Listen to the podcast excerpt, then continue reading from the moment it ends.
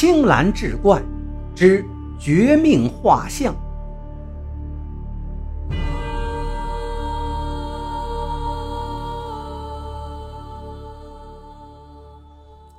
书接上回，杨神虾加快脚步回到自己的住处，不想大门却是未推自开。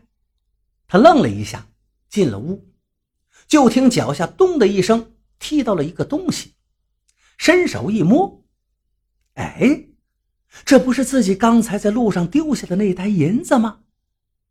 这时，只听屋内传来一阵大笑之声，哈哈哈！哈杨神侠，你也太小瞧我了，就你那几两破银子，也想打发了我？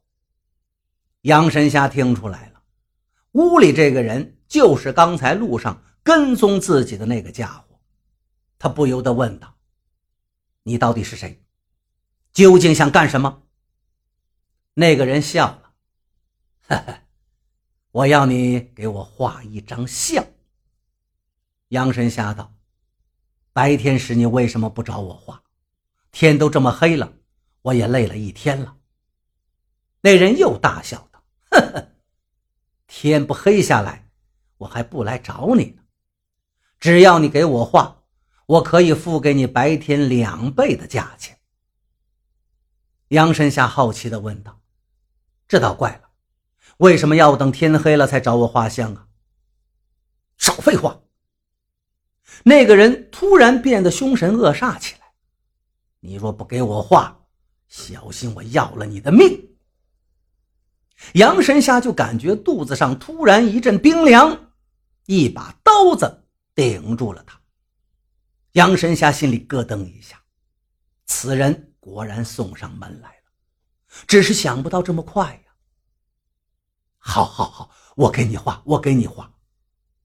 他装作害怕的样子。忙不迭地应承下来，拿出笔墨纸砚摆在桌案之上。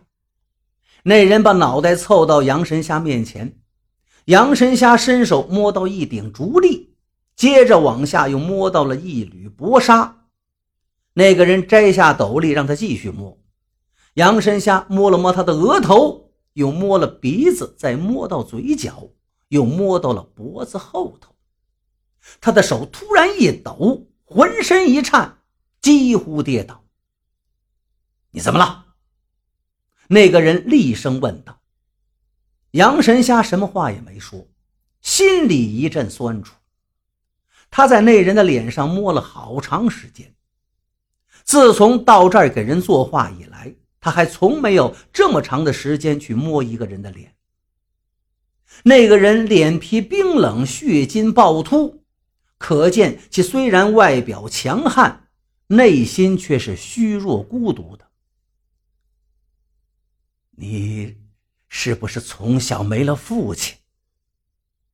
杨神虾突然问道。那个人却一下子笑了：“，老家伙，你还会算卦呀？父亲倒是有一个，只不过是个假的。”杨神虾一愣。假的？你怎么这么笨？就是后爹嘛？前年已经死了。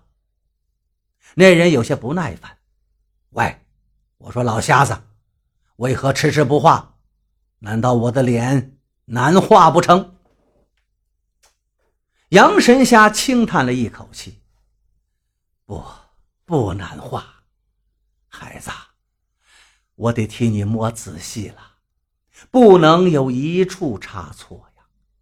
我要给你画张天下最好的像，这样老不死的我才能对得起你这两倍的价钱呐！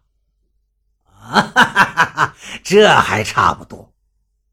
那人嘿嘿笑道。不过，杨神侠又补充道：“你这像啊，一时半会儿画不好，你先回去。”后天晚上你来拿画吧。不行，那人道：“你跑了怎么办？”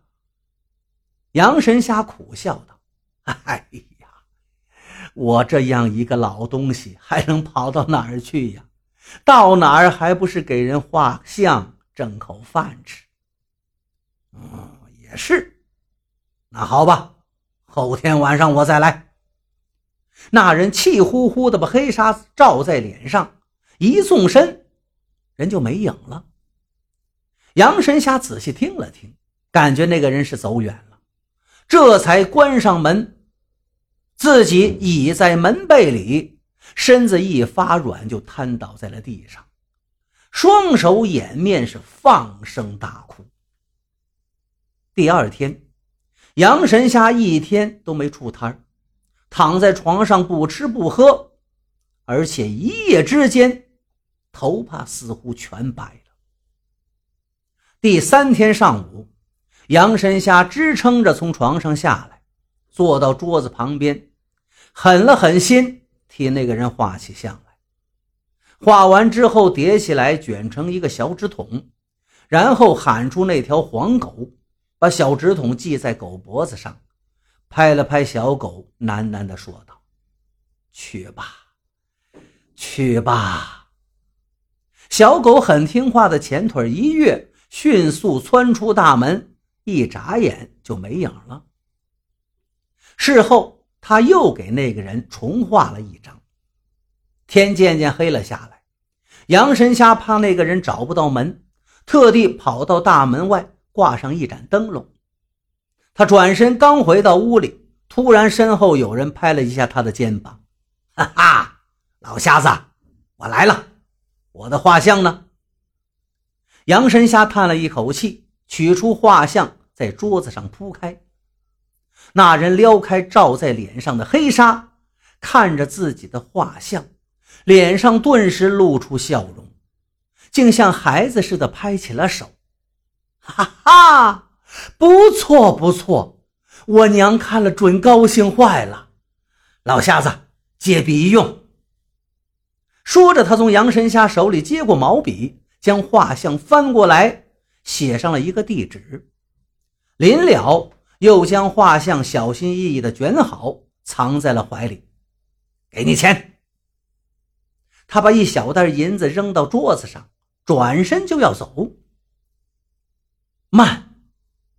杨神虾突然喊了一声，那个人一愣：“怎么，是嫌钱少吗？”杨神虾的口气却突然软了下来，哀求似的说道：“你能不能再让我摸摸你的脸？”那个人像看怪物似的上下打量打量杨神虾。嘿，我说老瞎子，你有毛病啊！